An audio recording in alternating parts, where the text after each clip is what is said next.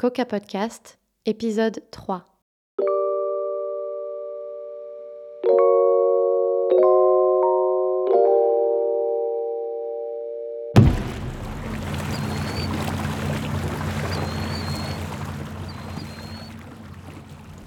Ne m'oublie pas, je vais devoir m'en aller. Ne m'oublie pas,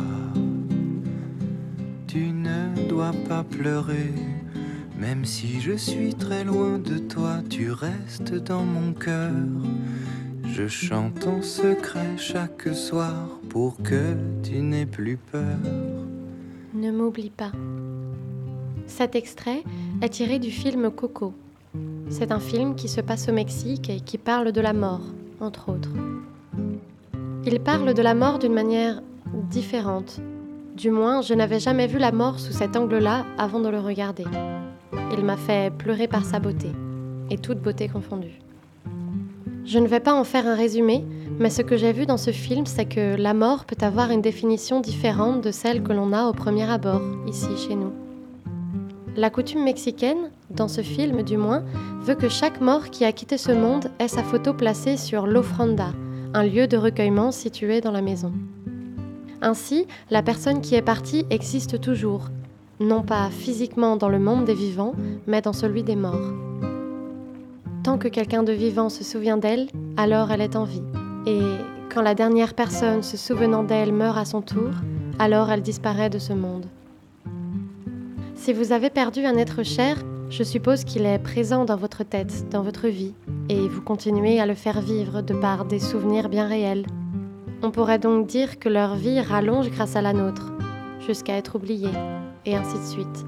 Je trouve que c'est une belle image poétique de voir la mort sous cet angle. Je n'apprendrai rien à personne en disant que nous allons tous mourir. Mais si nous allons tous mourir, sans ne savoir en plus quand ça nous tombera dessus, pourquoi est-ce que c'est si tabou? Est-ce que en parler ne nous aiderait pas à la regarder en face et l'accepter plus facilement sans forcément qu'elle nous fasse si peur? Alors, j'ai eu envie d'en parler, ou plutôt d'écouter quelques personnes parler de la mort. Cet épisode n'a pas été simple à réaliser. Ça m'a fait passer par beaucoup d'émotions différentes, mais je suis à ce jour heureuse de le partager avec vous. Et particulièrement contente de ces interviews car vous allez entendre trois personnes en parler de manière très différente. Vous allez entendre Marie-Hélène. Elle est gardienne de cimetière. Elle a toujours parlé de son métier avec sourire, en disant que le cimetière était un lieu plein de vie, ce qui m'a toujours semblé un peu curieux. Elle a une joie de vivre qu'elle arrive à placer dans beaucoup de situations, mélangée à une certaine sensibilité qui me touche beaucoup.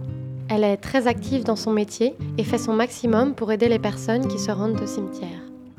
Vous allez entendre aussi Christian, son frère. Christian est directeur de deux EHPAD. Sa manière de voir les choses est d'une telle poésie que j'en ai du mal à trouver les mots pour le décrire. C'est quelqu'un qui observe, réfléchit et vit sa vie avec des bonheurs simples. Un beau modèle de vie à mes yeux.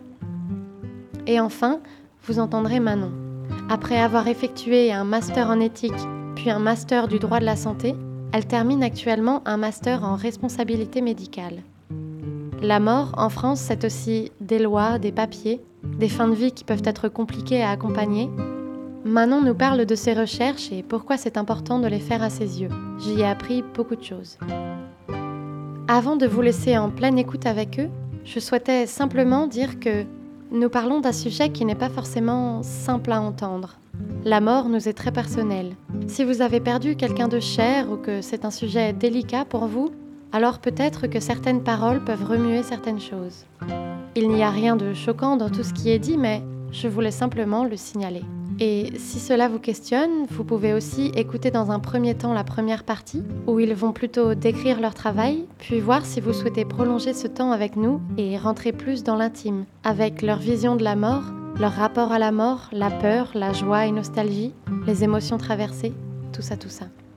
Je vous souhaite donc une bonne écoute avec Manon, Christian et Marie-Hélène.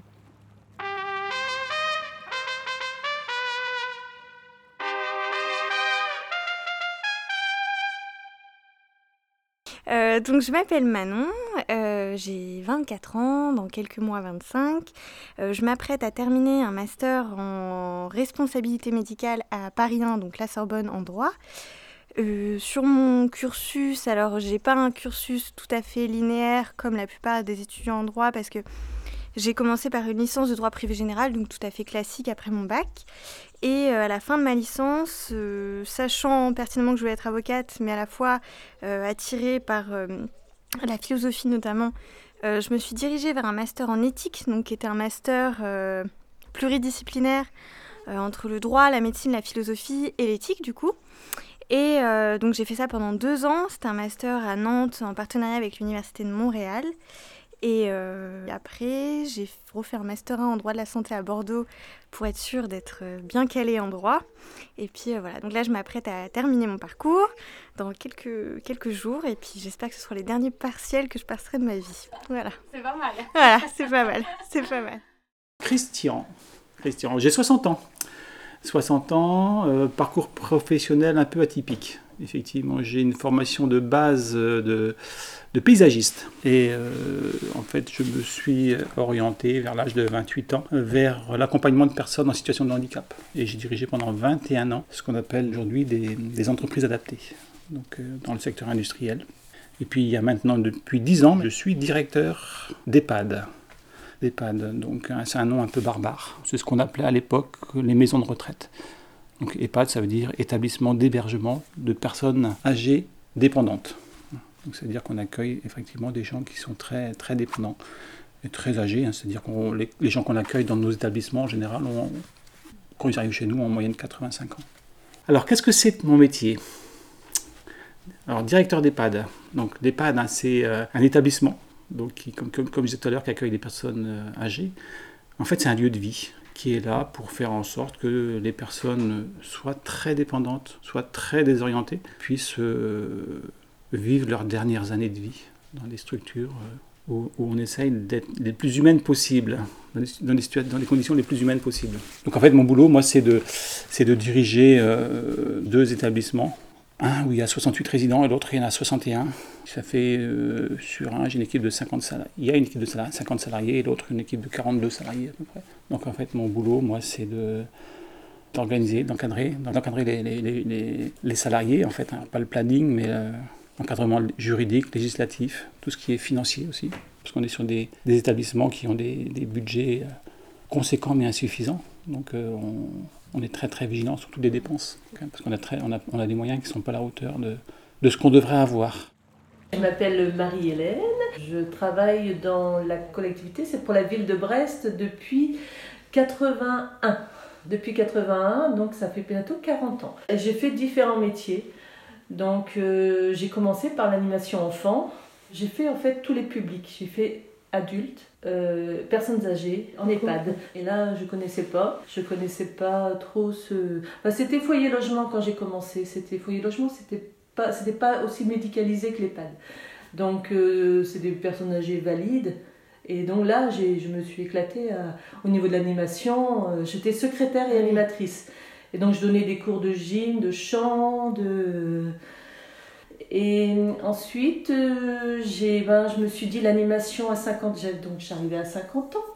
Donc l'animation, euh, je me dis, c'est, c'est vrai que ça demande de, de, toujours se remettre en question, de, d'être toujours dynamique, d'être... Je me dis à 50 ans, je dis, il me reste encore plus de 10 ans à faire, est-ce que donc je me suis dit, je vais peut-être... Euh, puis ça, ça, avait changé aussi, le foyer logement était passé en EHPAD. C'était médicalisé, plus compliqué pour moi, parce que j'avais pas vraiment les diplômes. J'étais animatrice, mais je n'avais pas les diplômes. J'étais à mi-temps. Enfin, c'était... J'y trouvais pas mon compte. Mm. Donc je, suis, je, me suis dit, je vais peut-être travailler euh, autrement. Et j'ai travaillé au service état civil d'essai cimetière. C'est-à-dire, je m'occupais de faire les actes de décès. J'ai fait ça pendant deux ans. Et je me suis rendu compte au bout de deux ans que l'atmosphère euh, des bureaux ne ça collait pas avec euh, ma façon de voir les choses et avec des, des tensions, des, des personnes euh, méchantes, ouais, mm. voilà, désagréables. Donc du coup, j'ai eu cette opportunité je voulais partir quoi, du, du service et, et on m'a proposé de, de, venir travailler dans, dans un cimetière en tant que gardien. Le travail de gardien, à la base, c'est tu renseignes les gens sur leurs concessions. Euh, après, tu, tu, les, tu les diriges, tu les renseignes quand il y a des dégâts sur leurs monuments, tu peux les renseigner. Et tu fais les inhumations aussi, les inhumations euh, donc en case, en case de columbarium, en pleine terre ou, ou caveau. Tu es obligé d'être présente en tant qu'agent d'état civil, tu es obligé d'être présente lors d'une inhumation. Donc en fait, pourquoi l'éthique? C'est parce qu'il se trouve qu'en licence 3 au début, euh, euh, j'avais choisi une option qui était la philosophie du droit, euh, qui est très, très, très intéressante. Et puis mon professeur m'avait, euh, avait décidé de faire un chapitre sur la manière dont le droit appréhendait la mort. Donc euh, bon, c'était tout à fait, tout à fait intéressant. Et euh, voilà, et puis c'est un peu par hasard, euh, bon, on se figure pas forcément, mais à la fin de la licence, en fait, vraiment le choix du master, c'est, ça peut être compliqué, parce que c'est une chose de vouloir être avocate, c'en est une autre de savoir dans quoi on veut l'être, et puis aussi de savoir quel domaine nous intéresse en droit, sachant qu'en licence, c'est très très généraliste, on touche à tout. Et de fait, euh, euh, on n'a pas vraiment, enfin voilà, sauf si on a une passion pour le droit pénal ou, ou pour le droit des contrats, le droit des obligations, c'est vrai que des fois ça peut être un peu désarçonnant de faire un choix. Et du coup, j'avais pris cette option en plus et euh, j'avais vu cette plaquette euh, pour le master d'éthique auquel j'avais candidaté spécifiquement parce que justement ils, avançaient le fait que euh, on pourrait notamment travailler sur, euh, sur la fin de vie. Et je m'étais dit, ah bah ça a l'air ça a l'air intéressant. euh, et ils nous donnaient la possibilité de, de faire des stages, en fait. Le droit est très intéressant, mais c'est vrai qu'à une fin de licence 3, quand on a été pendant trois ans dans les bouquins, euh, j'avais envie de euh, d'aller sur le terrain. J'avais fait quelques stages en cabinet d'avocat, ça m'avait intéressé, mais je savais, j'étais arrivée à un point où cette licence m'avait tellement drainée que je me disais, si je pars mm, bien en tête dans un master très cartésien, terre à terre, ça va peut-être me dégoûter et peut-être que je ne serai jamais avocate du coup. Et donc, euh, quand c'est mon copain qui m'a donné euh, cette plaquette, il m'a dit, bah écoute Manon, tu pourrais tenter. Mais je me suis toujours dit, et c'était vraiment mon fil rouge, euh, c'est compliqué en fait de faire valoir maintenant, en France surtout, la pluridisciplinarité en droit, c'est vraiment compliqué. Et puis on, on connaît tous cette difficulté d'assumer des choix de, pas de reconversion, mais de, de prendre un peu des chemins parallèles. J'ai fait toujours en sorte de construire mon parcours universitaire autour d'un fil rouge qui m'a permis de justifier mes choix. Je voulais montrer que mon projet c'était ça et que c'était introduire de la pluridisciplinarité, ne pas lâcher le droit mais montrer que le droit et l'éthique étaient complémentaires, que l'éthique pouvait intervenir quand le droit, bah, on ne pouvait plus... Enfin voilà, le droit, on était à bout de souffle, on ne savait pas quoi faire avec la loi qu'on avait. La médecine ne nous aide pas non plus, qu'est-ce qu'on fait? Bon, bah, on a l'éthique et du coup, sur des cas compliqués, comment on agit? Oui, alors euh, donner une définition de l'éthique, euh, je sais pas, mais euh, je vais essayer de le voilà de, En tout cas, c'est ma perception de l'éthique. Pour moi, l'éthique, c'est typiquement donc à l'hôpital, on a un cas euh, compliqué. D'abord, on va s'en référer à la médecine, bien sûr. Qu'on- comment on agit pour tel patient? Quelles sont les données acquises de la science qu'on a à l'heure actuelle pour pouvoir faire en sorte d'aider ce patient? Bon. Euh, Il y a la médecine et puis des fois bah, il y a le droit qui vient euh, l'encadrer du coup la médecine pour pas qu'il y ait de débordement pour pas que euh, pour que pour que les choses se passent au mieux mais que surtout euh, les intérêts de chacun soient au mieux protégés. Et puis euh, il y a des cas où en fait euh, le droit nous n'est plus d'une grande aide, la médecine non plus et du coup l'éthique intervient et moi c'est vrai que j'ai appris l'éthique à travers un prisme de réflexion qui a été théorisé par Beauchamp et Childress et en fait on a quatre euh, grands principes Euh, donc c'est l'autonomie, la justice, la bienfaisance et la non-malfaisance et en fait, l'idée de l'éthique, c'est de faire en sorte que ces quatre principes, aucun des principes n'est supérieur à l'autre. Et en fait, il y a un équilibre entre ces quatre principes, en fait. Et quand on prend en charge un être humain, un patient, euh, on va s'interroger est-ce que son autonomie est respectée? Donc, est-ce que euh, l'acte qu'on fait est en congruence même avec le projet qu'il a lui-même décidé? Euh, la bienfaisance et non la bienveillance. La bienfaisance, c'est le fait de se rendre compte qu'on ne, on ne, on ne fait pas de mal à cette personne par les choix qu'on fait. La non-malfaisance, bon, bah, c'est l'inverse. Et puis, euh, le principe de justice, et moi je trouve que ça s'inscrit très bien dans un système de soins, a fortiori on le voit avec le Covid, c'est le fait que euh, les soins qu'on prodigue à un patient X sont susceptibles d'altérer les soins qu'on prodiguera à un, à un patient Y parce que on a des ressources limitées. Et l'éthique, c'est essayer de trouver une congruence entre ces quatre grands principes afin de respecter tous les intérêts en présence et faire en sorte que la décision euh, qu'on prend est la plus bonne possible. Pas la meilleure, mais la plus bonne possible. Euh, je prends l'exemple de, plutôt des pattes de Fontevraud, hein, qui, où je travaille depuis maintenant 10 ans. Hein. Euh, c'est une structure où on, on, accompagne, on est en mesure d'accompagner les personnes jusqu'à leur fin de vie. Hein. C'est-à-dire que, parce que même si l'établissement effectivement est un lieu de vie, c'est un lieu où euh, la personne va finir sa vie automatiquement. Ce qui, fait que nos établissements ont un peu une mauvaise presse à cause de ça, hein, parce que quand les gens rentrent chez nous, ils savent que c'est leur dernière demeure. Donc c'est une période un peu, un peu difficile. Donc euh, l'accompagnement de fin de vie est surtout réalisé par les salariés, hein, qui font d'ailleurs un travail assez admirable, hein, euh, de, de, pouvoir accompagner les résidents jusqu'à leur dernier souffle parfois.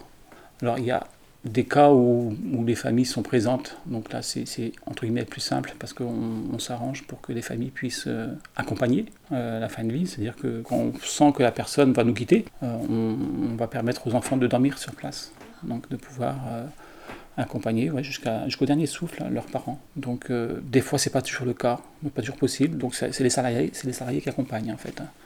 Donc l'accompagnement de fin de vie se fait. on essaye d'être le plus serein possible. Alors toutes les, morts ne sont pas identiques. On a des morts qui sont apaisées, des morts qui sont angoissantes, angoissées, des gens qui sont angoissés avec l'arrivée de la mort. Donc il y a des morts qui se font encore dans la souffrance. Malgré tous les, systèmes que l'on a aujourd'hui pour apaiser hein, la douleur, hein, et, là-dessus on est plutôt bon en général, on a des, suivis hein, par des, structures de soins palliatifs qui interviennent dans nos établissements pour nous aider dans l'accompagnement. Mais malgré tout, il y a certaines fois, euh, malgré tous les traitements qu'on peut mettre en place, euh, il peut y avoir quand même de la douleur. Et ça c'est compliqué. Dans notre culture aujourd'hui, on, attend à ce que euh, l'on puisse mourir euh, alors dans la dignité, c'est une chose, mais aussi sans douleur. Mais malheureusement, ça ne marche pas à chaque fois. Et ça, ce sont des morts qui sont très compliqués. Compliqués pour, euh, pour les salariés. Parce que malgré tout, nos, résidents, pour certains, vivent auprès de nous bah, déjà quasiment, euh, pour les salariés, 8, heures par, 8, à, 8 à 9 heures par jour. Hein. Et ça pendant un an, deux ans, trois ans, quatre ans. Donc effectivement, automatiquement, on a des, liens avec ces personnes-là. Donc quand ils nous quittent, ben, c'est quelqu'un qu'on connaît qui s'en va. On, est, on peut être affecté par les décès, on est affecté par les décès, systématiquement. Alors ça, pour nous accompagner, on a des, des, équipes de soins, palliatifs qui interviennent éventuellement. Quand on a des, décès difficiles, on les fait intervenir pour, pour qu'il y ait un échange de paroles, en fait. Ça fonctionne sur le système un peu de groupe de parole. On, on va dire, voilà, bon, j'ai, on va exprimer son ressenti, en fait, hein, qui va permettre après de passer à autre chose. Et dans l'établissement, on a une réunion toutes les semaines. On va échanger sur les, euh, l'accompagnement des personnes de l'établissement. Et s'il y a une fin de vie qui était difficile, c'est le moment où on, échange en fait, hein. décharge de, fardeau, de leur fardeau. En fait. effectivement, j'ai tendance à dire qu'effectivement, que pour moi, la mort, c'est un, une collègue de travail, en fait. Hein. Alors bon, il y a des périodes plus difficiles. La période qu'on a vécue avec le Covid a été très compliquée. En fait, quand on accompagne une personne âgée, on, sait, enfin on sent à partir de quand on commence à décliner. On sait qu'elle va nous quitter dans les une semaine, deux semaines, trois semaines. Donc on se prépare, ce qui fait que le jour où elle part, on n'est pas surpris. Pendant le Covid, on a des gens qui sont partis très rapidement. Très rapidement de façon très, très rapprochée, très coupée. En fait. là, ça a euh, et là, on n'a pas eu le temps de se préparer. Ça a été très dur et c'est, pas encore accepté un an, plus tard, c'est pas encore accepté par, plusieurs par, par des salariés. Hein. Oui, euh, c'était un vrai choc en fait, parce qu'on ne peut pas se préparer. Euh, logiquement, en fait, quand, quand, les personnes mouraient du Covid, les familles n'avaient pas le droit de venir voir le corps. Ils n'avaient même pas le droit d'accompagner en fait à la fin de vie. Alors moi, dans les deux établissements que j'ai dirigés, j'ai fait en sorte qu'au moins un enfant puisse venir pour accompagner la fin de vie, avec, en prenant toutes les précautions nécessaires, hein, bien sûr. Entre guillemets, on a transgressé la règle, en fait, parce qu'on estimait que c'était inhumain de laisser mourir la personne toute seule, c'était pas, c'était pas humain. On, avait, entre autres, alors c'est assez sordide hein, comme exemple, hein, mais par exemple, quand le corps décédait, on n'avait pas le droit de l'habiller, il fallait qu'on le mette dans une housse plastique, comme dans les mauvais films américains. Et, pour nous, quand, une personne décède, on, sait quel vêtement elle désire, dans quel vêtement elle désire être mise, par exemple. On prévoit toujours en amont quel vêtement elle va porter le jour où elle est décédée.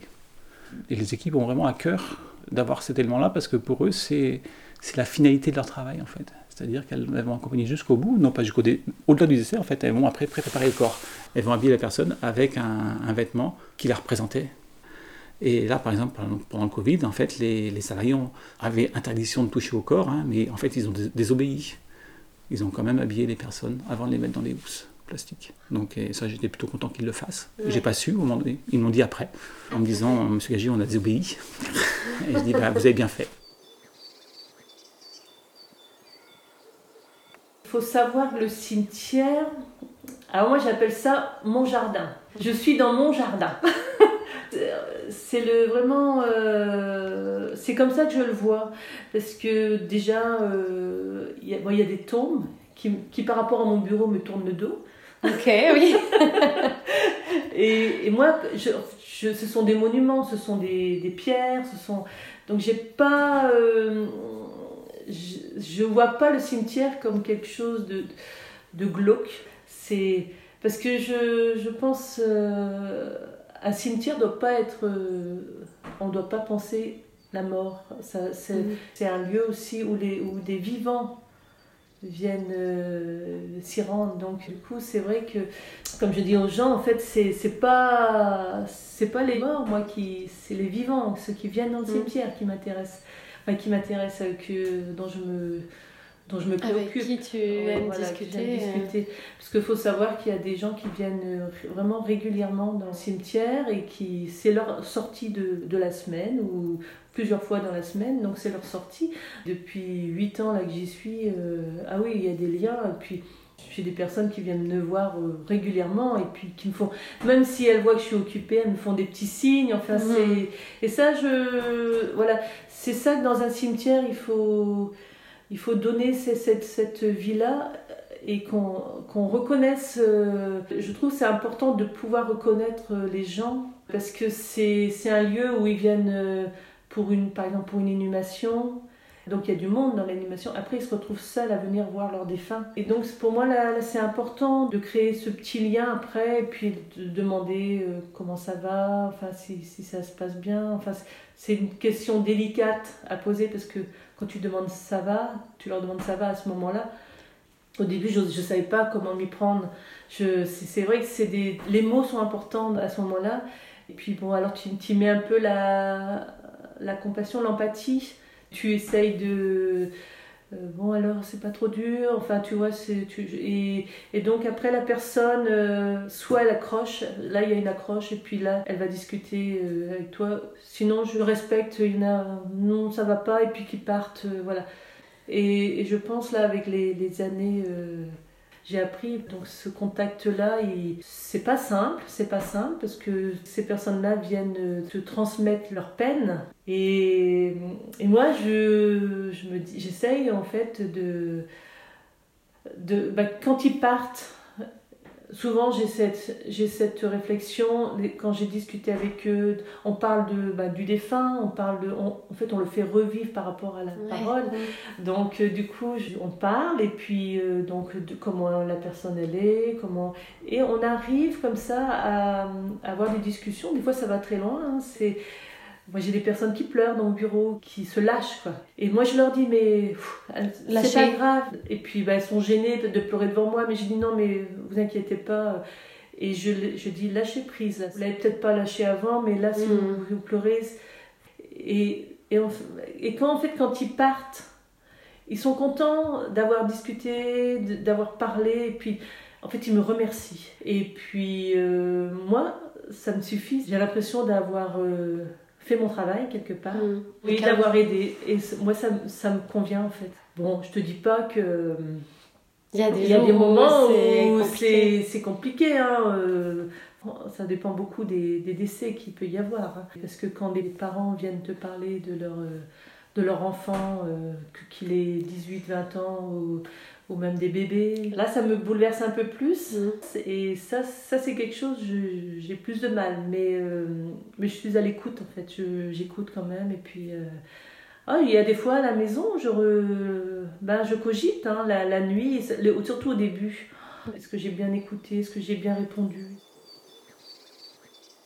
Alors du coup, la, la première année, euh, donc j'ai intégré une équipe mobile de soins palliatifs. D'ailleurs, je suis très reconnaissante euh, vraiment de, la confiance qu'ils m'ont fait. J'ai intégré euh, l'équipe mobile. Donc en fait, moi, mon projet, c'était de dire, bah voilà, je voir en quoi la loi euh, peut être euh, euh, dissonante, le texte législatif peut être dissonante avec la pratique et pourquoi et je vais La donner des voilà la réalité du terrain. Je venais voilà le matin, on arrive dans le service, euh, là il n'y avait pas de patient dans le service, c'est pas euh, l'image qu'on a où on pense que tous les lits sont sur le côté, voilà l'équipe mobile intervient partout, sauf en pédiatrie à Nantes. Et voilà tous les matins on avait un staff où on prenait les les dossiers qu'on nous avait donnés toute la journée, la veille ou le soir ou la nuit. Et puis, bah voilà, bah, telle situation, monsieur X a besoin euh, qu'on intervienne parce que là, on sent que la famille a besoin d'un besoin social, y a- ils ont besoin d'être guidés. Ah, euh, là, on sent que le traitement de la douleur, euh, il y a des lacunes, l'équipe n'arrive plus à gérer la douleur de monsieur, donc il faut qu'on intervienne. Il y a une demande d'euthanasie et ils savent pas quoi en faire. Euh, voilà, euh, euh, c'était tout ce genre de situation. Et puis en fait, à chaque fois, on intervenait en binôme. Du coup, quel était le binôme qui convenait le plus au patient? Bah tiens, là, euh, il a une demande de, voir un psychologue. Bah hop, on envoyait un psychologue de l'équipe. Euh, et puis des fois, c'était l'assistante sociale et un médecin. Euh, Des fois, c'était l'infirmière et l'assistante sociale. Voilà, c'était... Il y avait ce fonctionnement-là. Et la deuxième année, du coup, j'ai été en équipe mobile et en unité fixe. Donc là, l'unité qu'on se figure, hein, le service avec les chambres et tout. Et en fait, j'ai fait un super travail. Enfin, je... un super travail avec le docteur. euh, je la cite, je sais pas si elle veut bien, mais bon, c'est vraiment, j'ai fait, le travail avec elle. On a fait un travail de recherche toutes les deux sur la sédation profonde et continue pour mettre en avant en fait la pluridisciplinarité avec le droit, la médecine et l'éthique. Et elle, elle a apporté son point de vue de médecin, moi j'ai apporté mon point de vue de juriste, et puis on faisait toutes les deux le master d'éthique. Donc en fait, on a apporté aussi la question de l'éthique à l'intérieur. Mais vraiment, c'est un accomplissement ce travail. Enfin, je, je suis très fière et très reconnaissante. Voilà, exactement, exactement. Ça arrive du coup que tu as des patients qui demandent l'euthanasie. euh, Oui.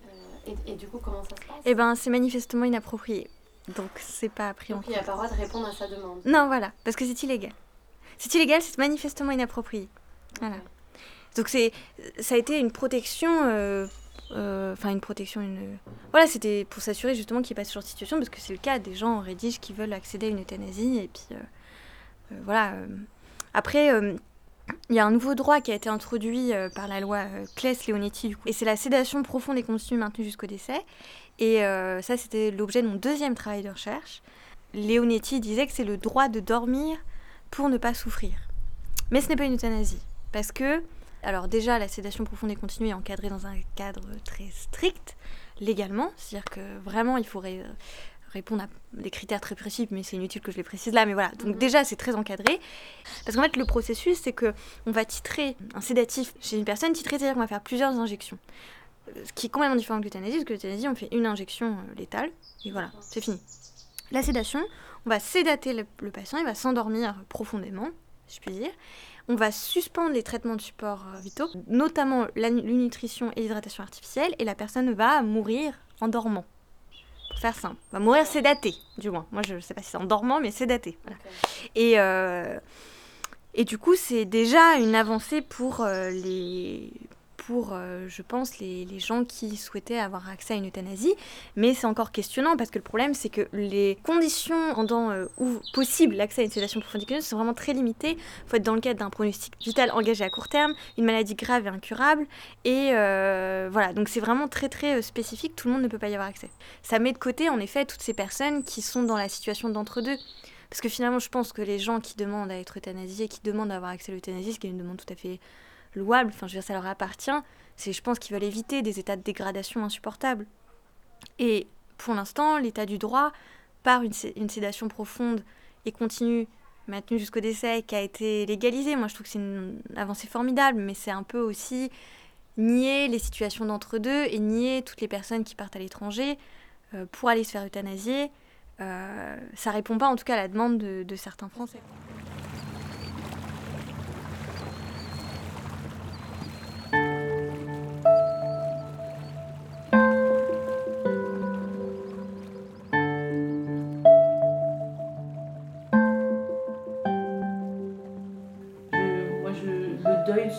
Différemment suivant les personnes. Il n'y a, pas- y a pas une règle, il y a pas.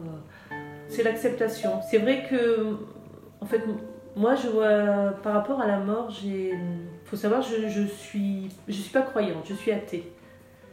Et, ça, je le dis à certaines personnes, parce que parce qu'on on, a amené à parler de sujets, euh, des sujets de conversation sur la mort régul- régulièrement. hein. Et, c'est vrai que moi, c'est pour moi, la mort, en fait, on est là, on, on est là de passage sur la terre. on est là de passage.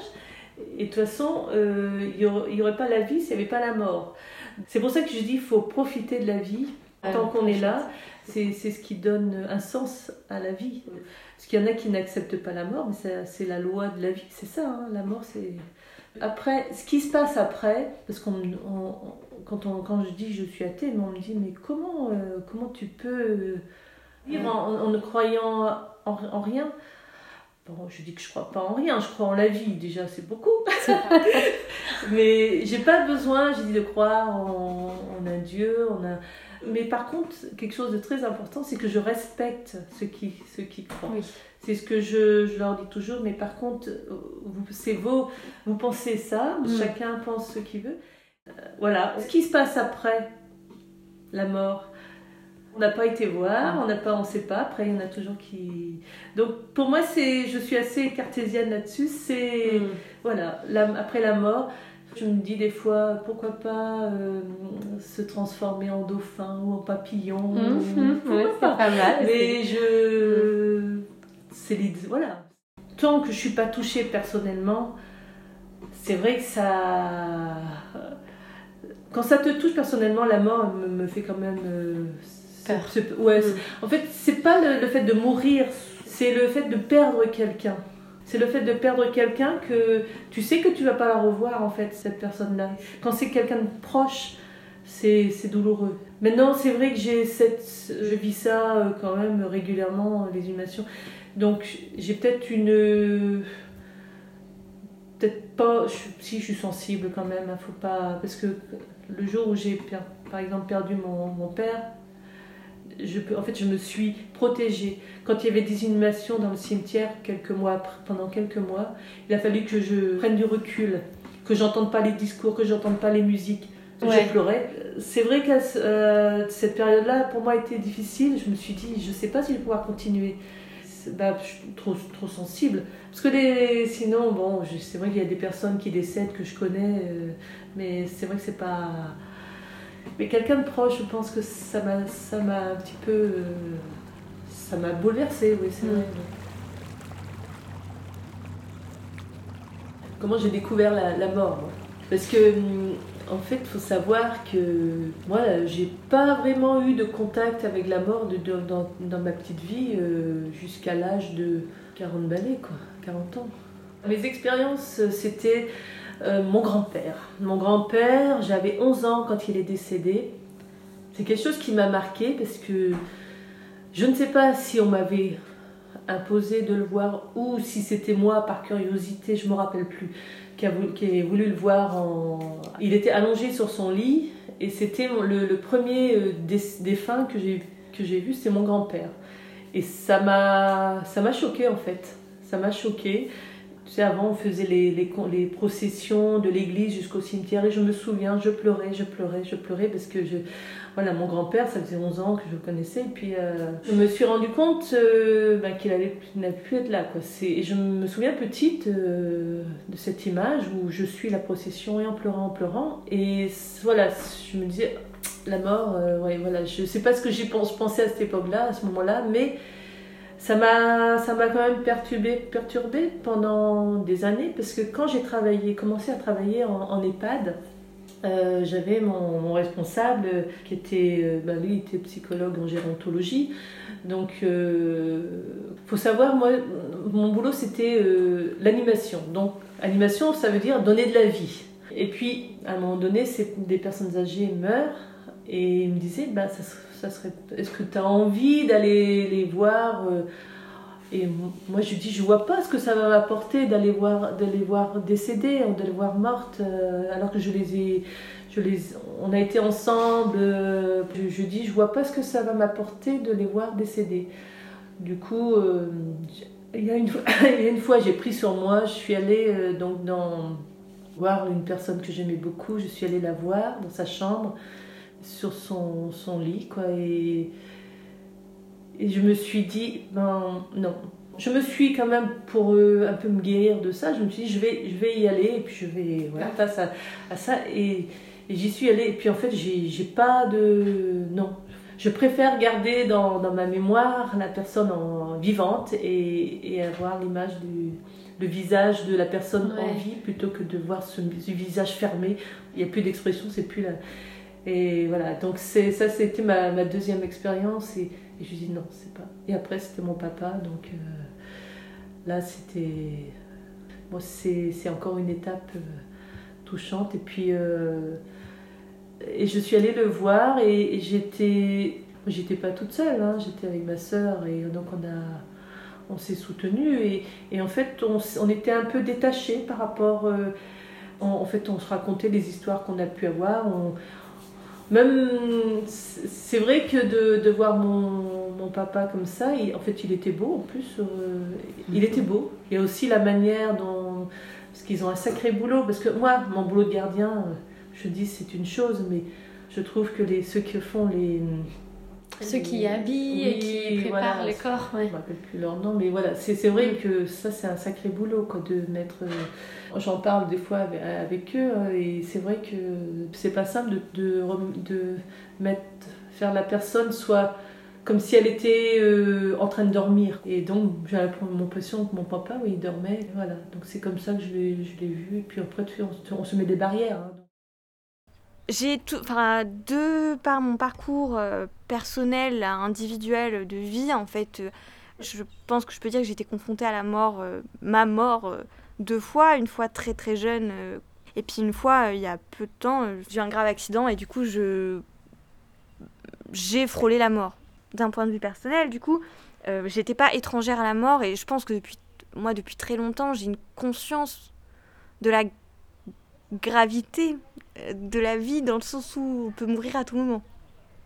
Toujours. Je l'ai toujours eu. Euh, et puis du coup, c'est un fardeau parce que euh, bah, je suis pas quelqu'un de léger. je suis pas insouciante. Je, sais qu'on meurt, je sais que nos, proches meurent, je sais que la mort, c'est c'est pas que ce qu'on voit dans les films. Mais ça, je l'avais depuis très très longtemps. Je suis passée sur les deux années par plusieurs phases. Donc c'est vrai que quand j'ai intégré l'équipe mobile d'un point de vue très personnel, moi j'avais cette angoisse existentielle, je pense, de mourir, clairement. Et en fait, c'est marrant parce qu'on on dit souvent, bah, il y a beaucoup d'écrivains qui ont écrit là-dessus. Euh, si ça t'intéresse, je pourrais te donner euh, des auteurs, mais notamment il y a Elisabeth Kubler-Ross qui a écrit là-dessus et qui dit voilà, il y, a trois grosses angoisses avant de mourir que les gens ont. Ou de mourir, enfin la peur de mourir se peut se matérialiser par trois grandes angoisses. Donc il y a la peur de souffrir, il y a la peur de, euh, de, bah, de laisser ses proches, puis la peur de les perdre, et puis il y a la peur de plus exister. Et euh, dans les divers cas qu'on rencontrait, beaucoup de gens avaient la peur de souffrir et la peur euh, de perdre leurs proches. Mais moins cette. Euh, enfin, moins, en tout cas, j'ai moins l'impression qu'elle a été exprimée, cette peur de ne plus exister en tant qu'être. Et alors, moi, ça me faisait crier de l'intérieur. J'avais envie de leur dire, mais, oh, mais vous n'avez pas peur de ne plus être? Parce que, alors, moi, c'était ma crainte. Et je me souviens quand. Parce que je me disais, est-ce qu'il y a une chose hein, d'avoir conscience qu'on va mourir Vraiment, il y a une chose. Tout le monde sait qu'on va mourir, on le dit tous, c'est dans les médias, c'est dans les machins. Mais de comprendre de méta-analyser sa situation, de se dire oula, je suis un être mortel, et là de d'incarner le fait que je peux mourir, je vais mourir, je suis un être. C'est dur à dire à travers les mots, mais j'avais ces sortes de moments où je réalisais que en fait je vais mourir et je ne vais plus être, je ne serai plus là. Manon ne sera plus là. Et ça, moi, ça me. Et quand je voyais ces gens, j'avais envie de dire mais vous, vous avez pas peur de ne plus être? Alors très probablement, bien évidemment, c'était une de leurs angoisses sous-jacentes, mais c'était pas la première qui s'exprimait. Alors que moi, vraiment, c'était rédhibitoire. C'était vraiment ça. C'était pas de souffrir. Ouais. Et j'avais envie de dire, même des fois, je préférerais souffrir parce que si je souffre, c'est que je suis en vie. Mais c'est vrai que moi, comme je voyais beaucoup de situations à travers eux vraiment dures, t'as une perte de sens à un moment. Déjà que moi, elle était, il y avait vraiment une question, un questionnement réel. Là, t'as une perte de sens. J'en étais à me dire, mais. Et puis, t'as envie de secouer tous les gens autour de toi t'as envie de dire, mais vous êtes tout léger là, vous, buvez des verres en terrasse, mais, mais on va crever en fait. on va crever les gars. Est-ce que vous vous rendez compte qu'on va crever? Regardez bien. Et, et du coup, tout, tout ce côté un peu glamourisé du vivre le moment présent, euh, qui fait sa vie à fond, euh, moi ça je l'ai pas eu, ça pendant moins un an et demi. Euh. J'ai eu cette crainte existentielle de la mort qui s'est un peu atténuée, donc maintenant je sais que je vais mourir, ça me, ça me donne pas plus envie que ça, mais on va dire que j'ai moins cette, conscientisation de mon être qui va euh, s'éteindre. C'est compliqué à mettre ça dans les mots, mais vraiment, il y a vraiment un moment, une sorte de, de, je sais que je vais mourir, mais je vis le fait que je vais mourir. Enfin, je, je le sens en moi là. Je sens que je suis un être petit dans un, dans un, dans un cosmos qui, voilà, je ne suis rien et je vais crever quoi. Donc voilà, et donc du coup ça, ça c'était moi personnellement chez moi, à la maison, tout ça. Et puis quand on intervenait en équipe, donc là dans le cadre plus professionnel, euh, j'ai plutôt bien sur le papier vécu. Ben, vraiment ça allait. Et puis c'est finalement des situations qu'on s'attendait pas qui nous touchent et des situations où on s'attend que ça va être horrible, que on va pas réussir à se confronter à la vision de la chose. En fait, ça va. C'était vraiment assez aléatoire. Il y a des jours, euh, c'est Enfin, je me souviens d'une journée, euh, ah, c'était à cette époque, mai-juin, je pense. Et puis, euh, beaucoup de gens meurent d'un coup. Et puis, euh, ce gars, il met cette patiente dans le sac mortuaire, et puis il part. Et puis ensuite, je me souviens, on retourne en salle, et puis là, il y a quelqu'un qui appelle, et puis je fais attention à ce que je dis parce que je ne vais pas trop dire, mais quelqu'un qui appelle, et puis qui, qui demande des nouvelles d'une personne, puis du coup, avec la médecin avec qui j'étais, on va voir cette personne, et en fait, cette personne est morte et allongée là sur son lit avec les yeux ouverts. Et puis hop, après on ressort. Et puis ah bah tiens, t'as un tel qui est mort. Et puis. Et en fait, genre, je prenais, je prenais, je prenais sans conscience. Ça, c'est vraiment du recul, hein, je dis ça. Et je me souviens, je suis redescendue dans le bureau qu'on occupait avec euh, la médecin. Je me suis assise, je me suis dit, je vais pas réussir à me relever. Enfin, j'ai vraiment mis deux temps à réaliser. Et puis la violence, tout ça. Puis en fait, après, je suis rentrée, j'ai bu un verre de vin. Et, euh, et j'ai dit, euh, non mais là, euh, faut que j'aille au cinéma, quoi. j'ai dit à mon copain, faut que je fasse, ouais. Et en fait, du coup, comment j'ai réussi à... Comment, comment j'ai réussi, comment je fais, en fait, plutôt comment je fais pour que ça revienne pas, ça, ou que ça me pourrisse pas? En fait, malheureusement, je, je suis pas quelqu'un de léger. C'est quelque chose que je regrette. Je suis pas insouciante, je suis pas.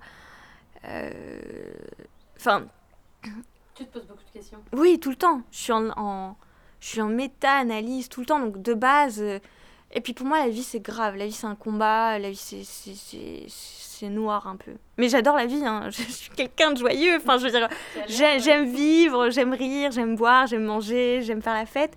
Mais j'ai toujours cette toile de fond, cette gravité qui est vraiment en toile de fond de ma personne, fait que euh, là, je suis moins anxieuse vis à -vis de la mort, personnellement j'arrive à avoir un point de vue très technique euh, dessus, grâce au droit, à faire en sorte que les droits des patients soient les mieux respectés. Mais voilà. Mais du coup, je pense que j'ai développé une forme d'hyperactivité. Euh, j'aime pas ce mot parce que c'est voilà, c'est un peu à la mode à ce moment, mais d'hyperactivité, ça, je suis occupée tout le temps. Quoi. Mon esprit est toujours occupé. Je... Et je pense que si j'arrêtais de m'occuper. Euh, ça pourrait revenir. Bien sûr. Ouais, bien sûr. Et puis moi, je me souviens de tout le monde, hein, de tous les gens que j'ai vus. Il n'y a pas un patient que je me souviens pas. Euh, et pour moi, c'est une question de respect aussi. C'est, enfin, c'est trop important.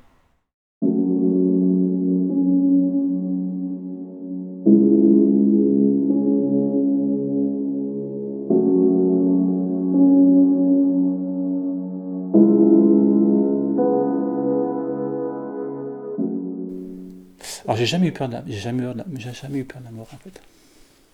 Jamais. Jamais. De, de, de, de mais euh, non, non, j'ai jamais eu peur de la mort. Je ne sais pas pourquoi. Alors, j'ai toujours pensé que je mourrais jeune. Dans ma tête, hein, je pensais que je mourrais jeune. Euh, bon, je, je suis plus très jeune. Hein. Je peux me permettre de dire que c'est un peu trop tard. mais effectivement, ça faisait partie euh, de, de, de ce que j'avais en tête. Non, non, la, la, la, mort ne me fait pas, pas du tout, pas du tout peur en fait. Alors après, d'ailleurs, c'est toujours facile à dire comme ça. Je ne sais pas quand ça va se présenter, euh, comment je vivrai la chose. Hein. La mort d'un proche me touche. Euh, et, pour moi, la, pire des morts qu'il puisse y avoir, c'est euh, la mort d'un enfant, par exemple.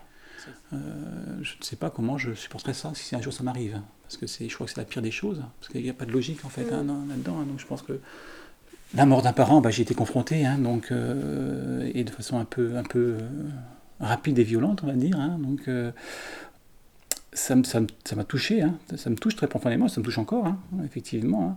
Mais euh, pour moi, ça fait partie de la vie, en fait, la mort.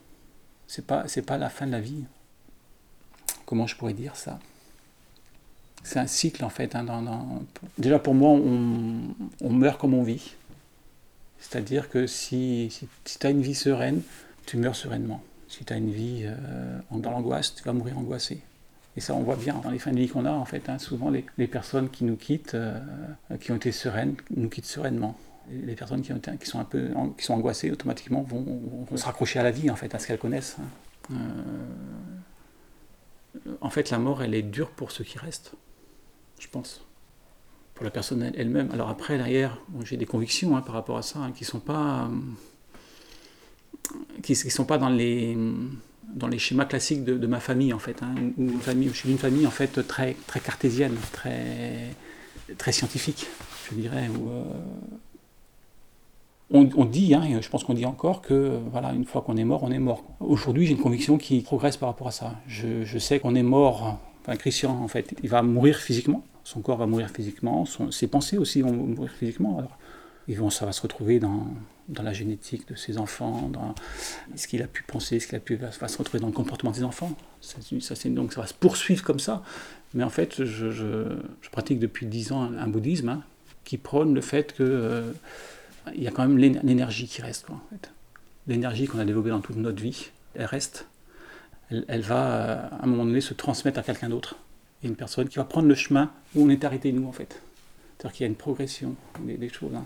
Et c'est l'énergie, comme euh, j'ai vu il n'y a pas très longtemps une émission à la télévision très intéressante sur la fin de l'univers, entre autres. Ils expliquaient qu'effectivement, qu'à un moment donné, l'univers va se détruire.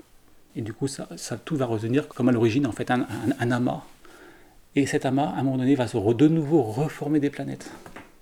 Je me dis, et, comme on a ça aussi, pareil, en, dans, tout ce qui est. Euh, la, nature. la nature en général, c'est-à-dire que ça se, ça se reproduit constamment. Alors je me dis, euh, pourquoi pas nous Pourquoi pas nous Pourquoi pas nous Alors pas moi, Christian, mais l'énergie que j'ai mis dans ma vie en fait, hein, et dans le bouddhisme que je pratique, c'est de dire aujourd'hui, la personne va prendre la suite au point où j'en suis. C'est-à-dire que si j'ai progressé, si j'ai fait en sorte, parce qu'en fait c'est un bouddhisme qui défend le bonheur de l'humanité en fait, hein, pour le bonheur de l'humanité, et donc c'est de tout faire pour que le bonheur existe, hein, simplement. Et donc tu fais tout pour ça. Alors y a, tu, rencontres plein d'obstacles, hein, mais c'est pas grave, ça fait partie de la vie. Et au point où tu es rendu, bah, quelqu'un prendra la suite et ira plus loin. Et du coup, ça veut dire que c'est plutôt un beau message qui est de dire qu'à un moment donné, ben, à force de pratiquer comme ça, euh, peut-être qu'on vivra sur Terre la paix. voilà. Alors c'est vrai que c'est... Euh, alors c'est pas en opposition, hein, mais c'est vrai que par rapport à hum, tout ce que j'ai appris, j'étais très longtemps... Euh, croyant en rien, etc. Donc euh, j'ai changé en fait, hein, de par la, pratique, euh, l'étude. Alors ça a aussi un avantage indéniable, c'est que effectivement, même si j'ai perdu mon père, que j'ai pas pu le voir avant, avant qu'il nous quitte, euh, je savais que je ne reverrais pas. C'est très surprenant. Je savais que je ne reverrais pas. Ça m'a affecté, bien sûr, hein, parce qu'il est parti très vite. Mais en fait, dans notre pratique, on j'ai une pratique de, logiquement deux fois par jour. C'est pas toujours facile, hein. on a du mal des fois s'y astreindre, mais en fait on, a une, on, parle des morts, des défunts systématiquement. Et il n'y a pas un jour où je pense pas à lui. En fait. Pas un jour. Parce qu'effectivement, euh, alors à lui, à lui vivant. Mais du coup, pas, ça te rend pas Mais ça ne me rend pas triste du tout. Non, non, pas du tout. parce que je, je, me dis aussi que tout, tout ce qu'il a créé, tout, enfin, tout ce qu'il a créé, bah, c'est ce que je suis en partie ce que sont mes frères et sœurs. Et ça, je trouve que c'est euh, admirable. Il a, bien réussi sa vie, en fait. Hein. Et que euh, voilà, ça se poursuit différemment. Et peut-être que l'énergie qu'il avait va, va continuer euh, par ailleurs. Donc, je trouve que c'est important. Et je trouve que c'est une belle vision des choses, hein, de, de pouvoir se dire que ouais, ça peut continuer différemment, mais c'est pas moi qui continuera en fait. Parce qu'effectivement, mon corps ne sera plus.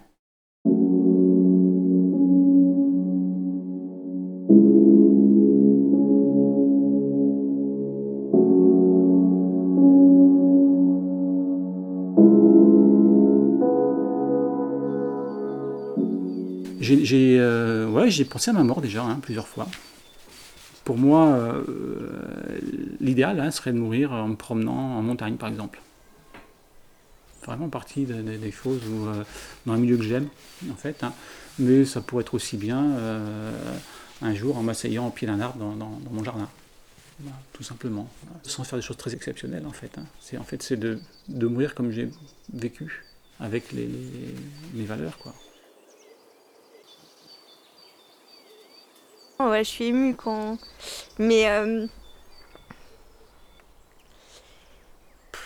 Est-ce qu'une mort, c'est forcément triste? Non Non, parce que.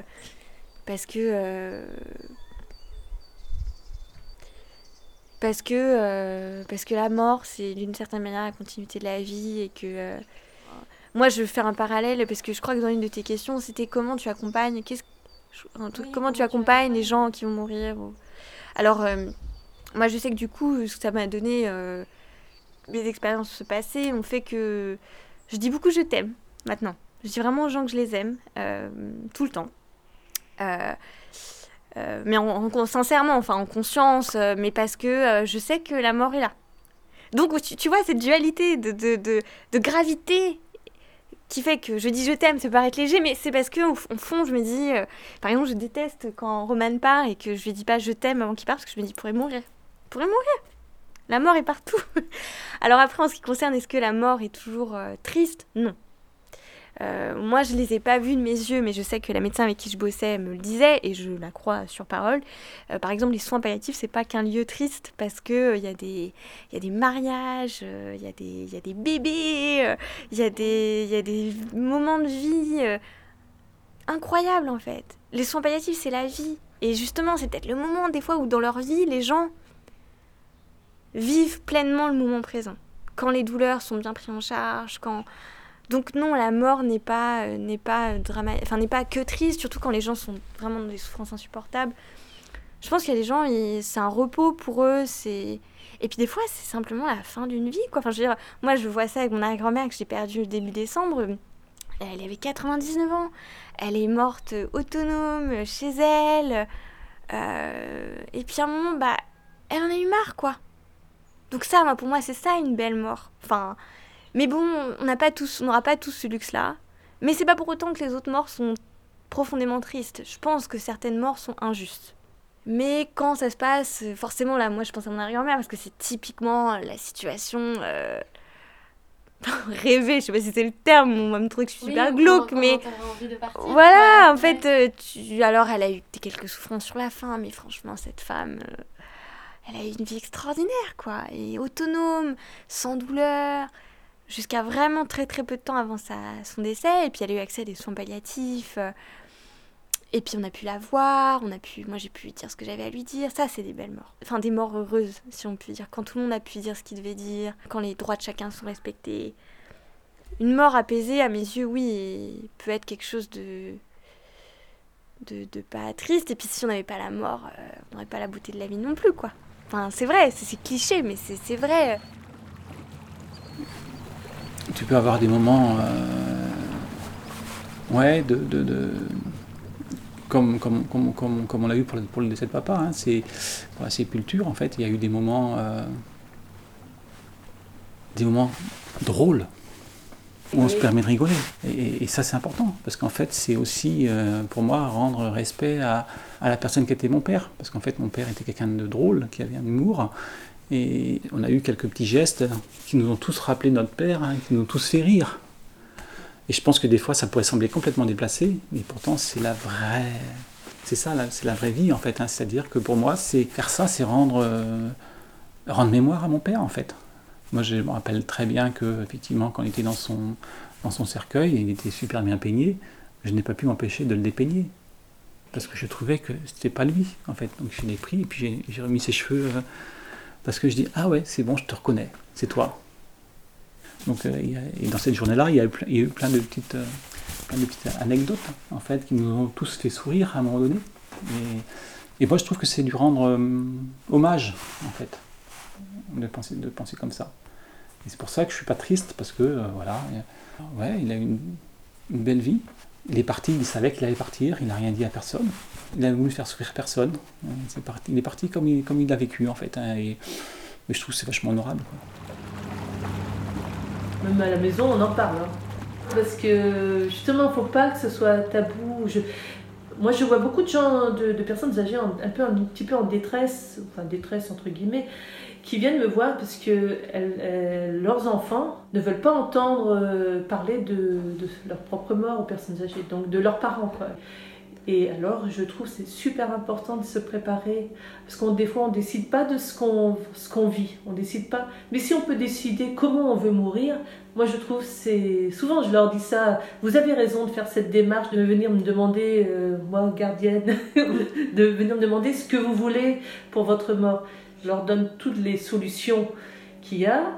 Et, après, euh, elles, n'ont pas pensé à certaines choses. Euh, et du coup, c'est et je leur dis, il bah, faut en parler à vos enfants.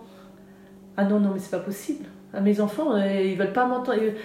Alors du coup, elles sont un peu désemparées, ces personnes-là, parce que je dis, mais vous pouvez, il n'y a même pas moyen de lancer ça, je sais pas, au moment du dessert, lors d'un repas familial, ou vous n'êtes pas obligé de rester tout le repas à parler de la mort, mais je dis, ça serait bien que vous puissiez parler de ça à vos enfants. J'essaie, je les pousse un petit peu. Euh, elle me dit, ah non, non, j'ai déjà essayé, c'est pas possible. Donc je dis, bah, à ce moment-là, vous écrivez sur un, sur un papier tous vos, vos désirs. Euh, voilà, ça c'est ça c'est quelque chose qui les, rassure. On en parle facilement en famille, effectivement. Alors c'est vrai que c'est d'être confronté à la mort, c'est plus un tabou en fait pour moi.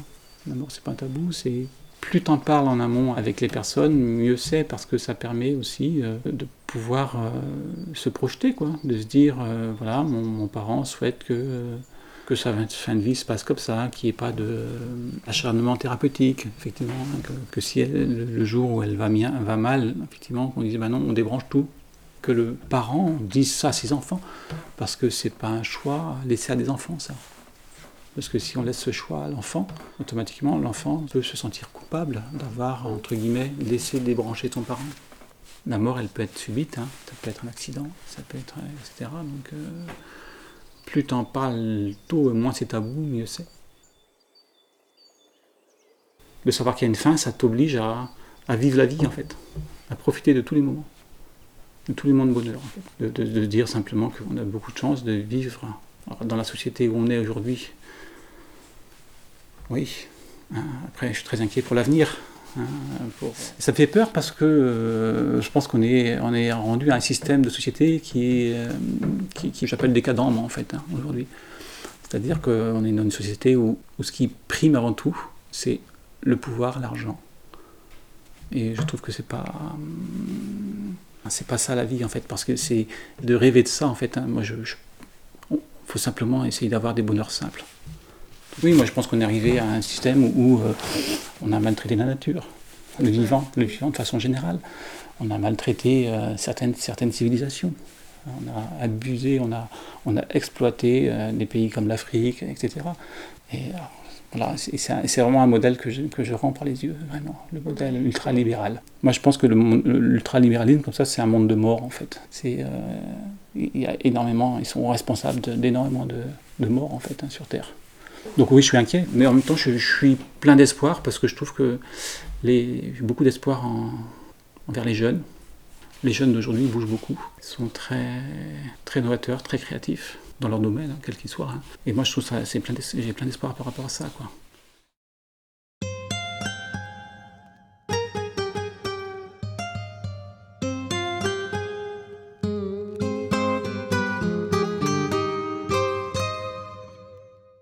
Et puis je pense que c'est des questions de cheminement de vie. Moi, je pense qu'avec. Euh, et déjà, euh, je progresse, mais je suis très jeune en fait. Enfin. Euh, je, suis, très très jeune. Donc à la fois, j'ai cette maturité, je pense, qui a fait que j'ai été capable de faire des travaux comme ça. Cette gravité aussi, du coup. Mais. mais à la fois, quand on est jeune comme moi, on manque de recul sur la vie, c'est normal.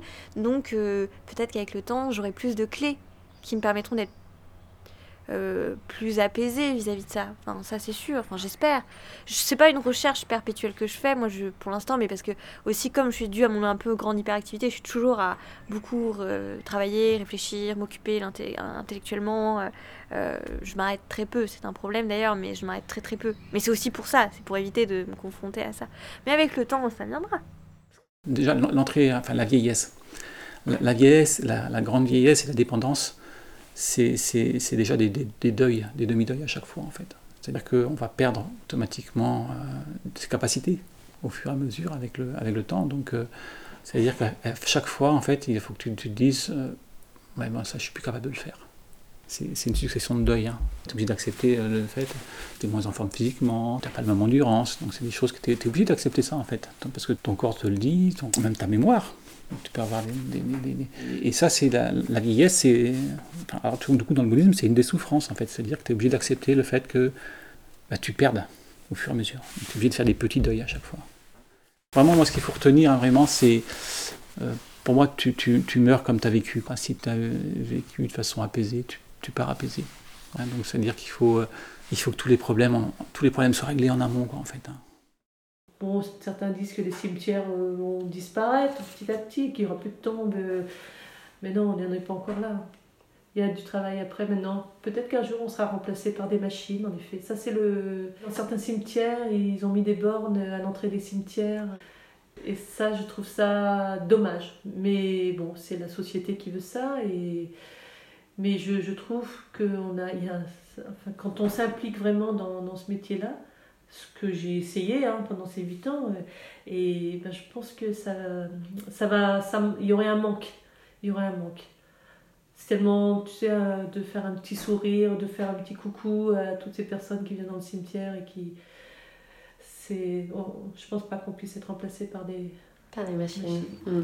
Voilà. Ah bah, c'est une belle conclusion! Et bah parfait Bah bravo Je vais aller faire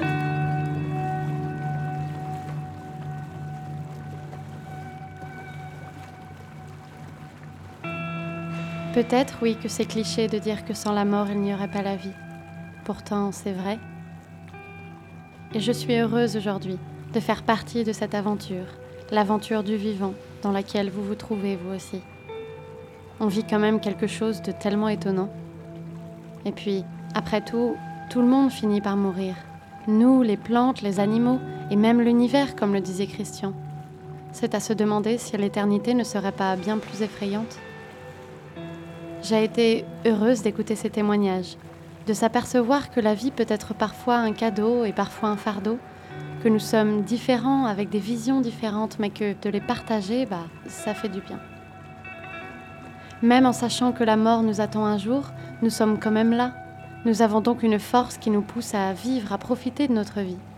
Alors, je vais profiter, du mieux que je peux, de mon passage sur cette terre. Je vais dire je t'aime aux gens que j'aime et apprécier des bonheurs simples tout en me mettant au service de ce que la Terre a vraiment besoin pour y laisser les plus belles énergies possibles.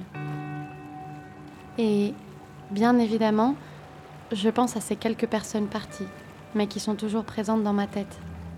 La vie n'est plus tout à fait la même sans vous, mais elle reste toujours aussi belle qu'un ciel d'une peinture de mon grand-père, avec vous dans les nuages.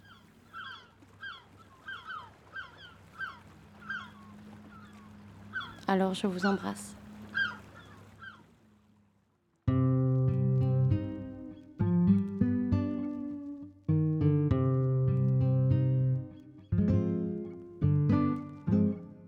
Merci à Manon, Christian et Marie-Hélène pour leur voix et leur histoire partagée. J'ai pleinement apprécié ces trois échanges qui m'ont fait évoluer, grandir et passer par plein d'émotions différentes. C'était très intéressant pour moi. Et merci à vous d'avoir écouté ce troisième épisode. J'espère qu'il vous aura plu et comme d'habitude, si je peux me permettre d'utiliser cette expression au bout de trois épisodes, n'hésitez pas à me faire des retours. Prenez soin de vous et à bientôt.